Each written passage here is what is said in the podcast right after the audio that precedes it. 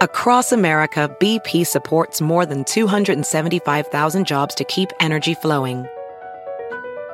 Jobs like building grid scale solar energy in Ohio and producing gas with fewer operational emissions in Texas. It's and, not or. See what doing both means for energy nationwide at bp.com slash investing in America. Hacer dinero de manera difícil, como degustador de salsas picantes, o cortacocos, o ahorrar dinero de manera fácil con Xfinity Mobile. Entérate cómo clientes actuales pueden obtener una línea de Unlimited intro gratis por un año al comprar una línea de Unlimited. Ve a es.xfinitymobile.com. Oferta de línea Unlimited gratis termina el 21 de marzo. Aplican restricciones. Xfinity Mobile requiere Xfinity Internet. Velocidades reducidas tras 20 GB de uso por línea. El límite de datos puede variar. Hola, bienvenidos. Estas son las noticias del día en NTN 24. Esta semana se firmó el decreto presidencial con el que se aprueba el Estatuto Temporal de Protección al Migrante Venezolano en Colombia. El gobierno de Iván Duque impulsó la medida humanitaria con la que se busca regularizar a cerca de un millón de personas que llegaron huyendo de la dictadura de Nicolás Maduro. Para ponerla en marcha, se estima que serán necesarios unos 5 millones de dólares adicionales a los 3 millones que Migración Colombia ya había solicitado para temas de registro, identificación y control, por lo que las autoridades colombianas solicitan cooperación de la comunidad internacional. ¿Hay voluntad política para avanzar en esta ayuda? El análisis lo hicimos con Juan Francisco Espinosa, director de Migración Colombia. Bueno, no, nosotros tenemos una participación positiva en la cooperación en zona de frontera y en el territorio nacional que se han ido concentrando en la misionalidad de cada uno de ellos. Por supuesto, esa, ese apoyo de cooperación internacional no ha estado orientado hacia un estatuto temporal que es una apuesta más grande, con lo cual con el equipo de gobierno, con la canciller al frente, hemos trabajado en un replanteamiento de esa cooperación para redirigir los esfuerzos a esta meta. También conversamos con María Clara Roballo, investigadora del Observatorio de Venezuela de la Universidad del Rosario. El contexto de la migración venezolana se da dentro de una época de pandemia, también donde cada país eh, tiene sus propias necesidades y necesidades de financiación o de autofinanciación. Esto afecta sin, lugar a dudas eh, la obtención de recursos por parte de cooperación internacional. Además de eso, pues eh, los principales cooperantes, que son Estados Unidos, la Unión Europea, por ejemplo, pues también tienen una agenda muy amplia en temas migratorios, una agenda interna. Entonces, allí ese es otro elemento que juega un poco eh, para entender un poco el panorama de por qué recibimos menos, menos financiación.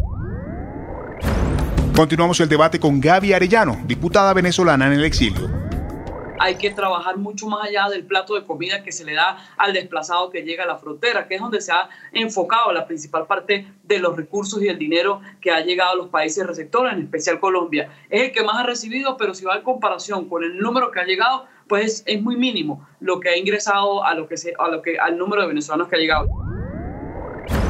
Y terminamos estos análisis con el economista Dani Barr. Lo que calculamos en el reporte es que por cada, eh, la ayuda internacional por refugiado e inmigrante venezolano es de alrededor de 250 dólares, 265 dólares, mientras que la ayuda a los refugiados sirios es de más de, un poco menos de alrededor de 2.000 dólares, o sea, es una diferencia de casi 10 veces lo que la comunidad internacional le ha dado a las comunidades que reciben a los refugiados sirios versus lo que le han dado a los países de la región. Los gobiernos de Estados Unidos y México celebran y aplauden el clima constructivo entre los dos presidentes tras la primera reunión de Joe Biden y Andrés Manuel López Obrador. ¿Fue un punto cero sobre el que ambos quieren construir a partir de ahora? Se lo preguntamos a Jerónimo Gutiérrez, analista, estratega empresarial y ex embajador de México en Washington se disipan eh, visiones o tesis de que necesariamente iba a haber un enfrentamiento abierto entre los presidentes o incluso entre los gobiernos. Ese no es el caso, ni creo que se vaya a materializar.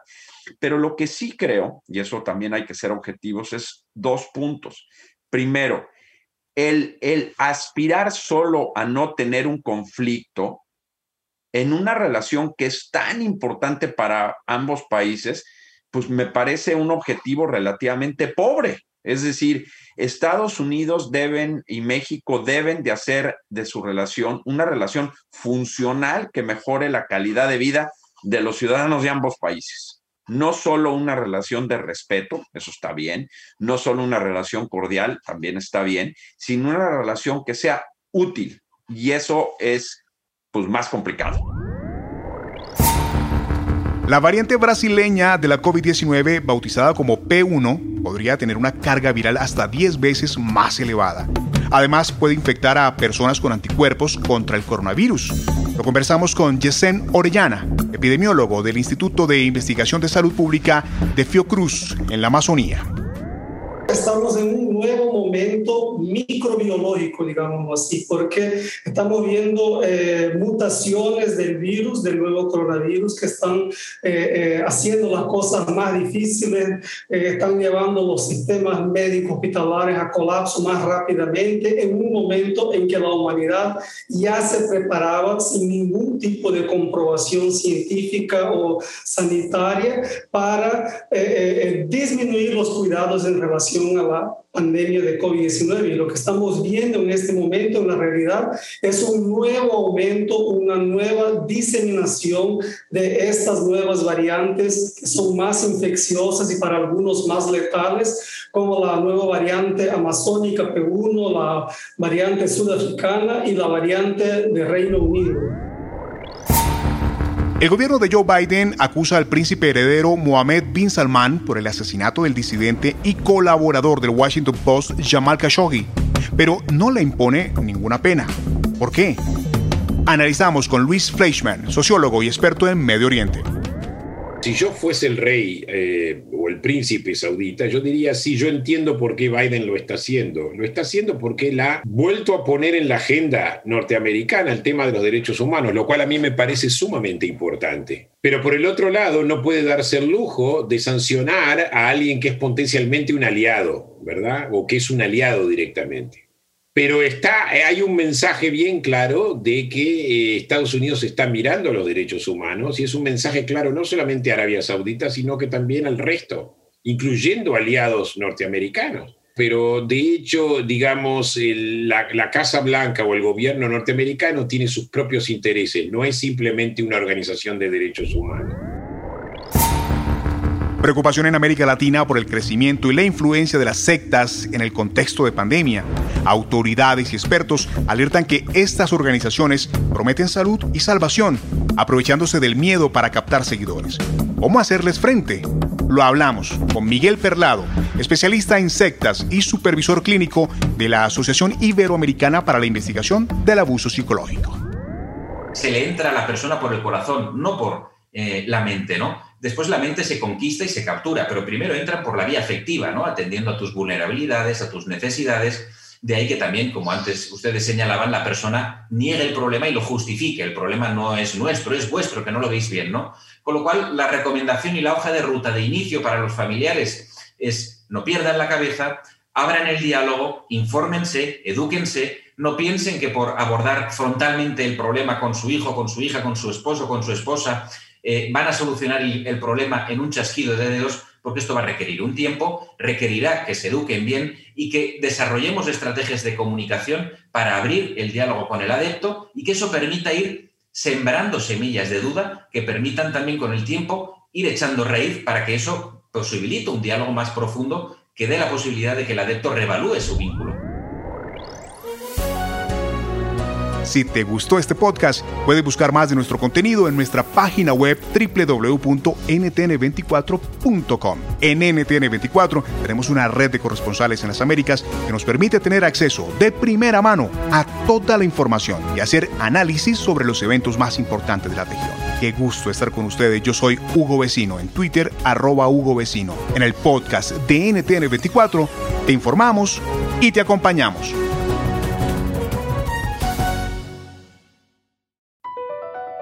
Across America, BP supports more than 275,000 jobs to keep energy flowing. Jobs like building grid scale solar energy in Ohio and producing gas with fewer operational emissions in Texas. It's and, not or.